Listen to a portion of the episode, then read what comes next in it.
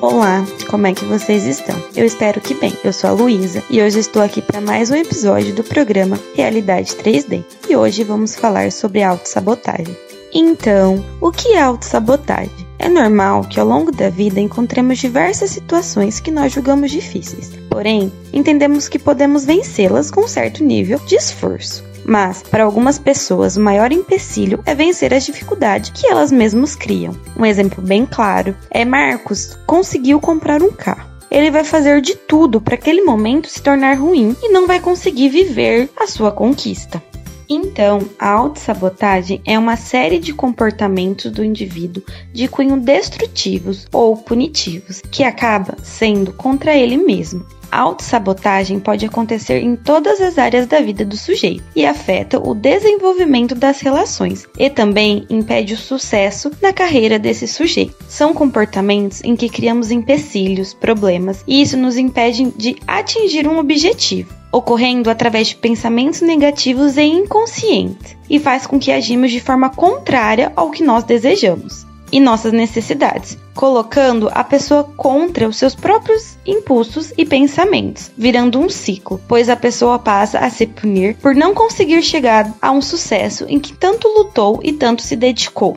Alguns estudos mostram que a causa da autossabotagem pode ter origem de traumas vividos na infância ou adolescência, ou até mesmo pode estar relacionado a traços de personalidades herdadas por pessoas do convívio responsáveis pela nossa criação. Cada pessoa recebe a informação do meio externo e reage a ela de uma maneira única e subjetiva, e nem todo mundo sofre influências no campo psicológico. Porém, alguns sujeitos que são mais sensíveis e acabam se tornando mais vulneráveis a fatores externos, como, por exemplo, uma mãe dizer para um filho que ele é incapaz e nunca vai conseguir ser ninguém na vida. Isso pode ou não ter influência na vida futura dele, podendo desenvolver então a autossabotagem. Muitas vezes, nossos pais, avós, irmãos acabam trazendo um sentimento de culpa, abandono, rejeição, fracasso, incapacidade, entre outros. E isso acabam afetando inconscientemente e acabam trazendo consequências do nosso comportamento e acabam por desencadear a autossabotagem.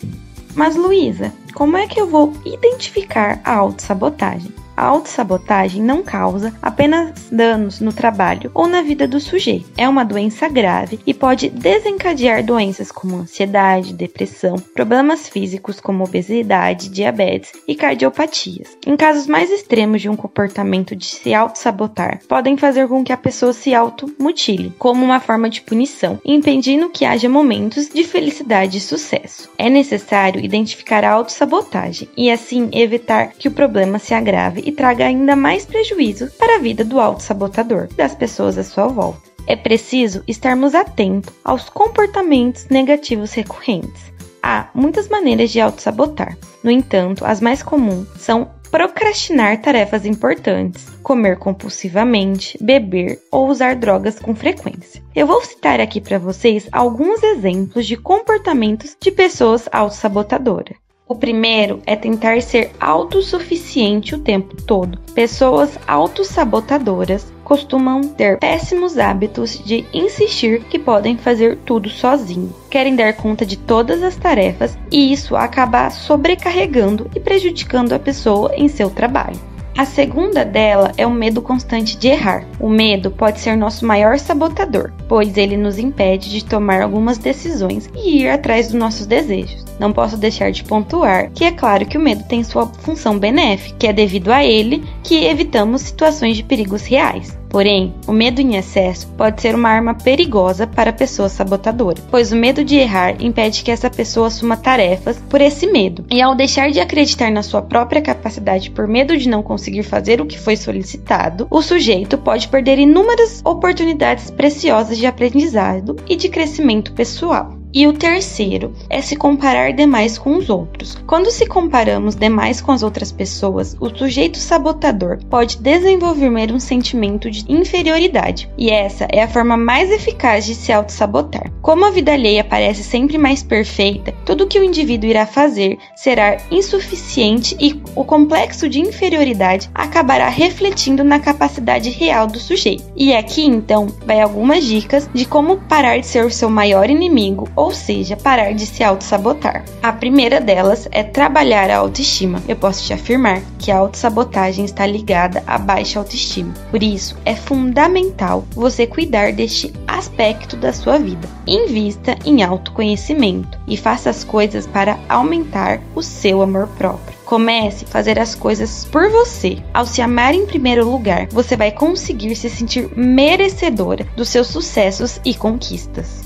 A segunda é: faça terapia, pois é nesse espaço que você irá desenvolver a percepção sobre você mesmo. Você aqui também irá melhorar a sua autoestima, o seu autoconhecimento e vai identificar o porquê você auto se sabota e tudo aquilo que por trás deste comportamento. E a terceira é Defina quais são suas metas e trace estratégias. Saber aonde você quer chegar, seja na vida profissional ou pessoal, é importante para superar o comportamento de se auto-sabotar. Porém, é preciso traçar boas estratégias para que você possa superar as pedras no meio do caminho. Uma dica é: coloque tudo no papel de forma realista, considerando o que pode dar errado e os acertos. Assim, será mais fácil para você saber por onde você está caminhando. E este foi mais um episódio do programa Realidade 3D. Nos acompanhe nas nossas redes sociais, que é YouTube, Instagram, em todas as plataformas de áudio digital, arroba Realidade 3D, e fique por dentro de todas as novidades. Um beijo e até o próximo sábado.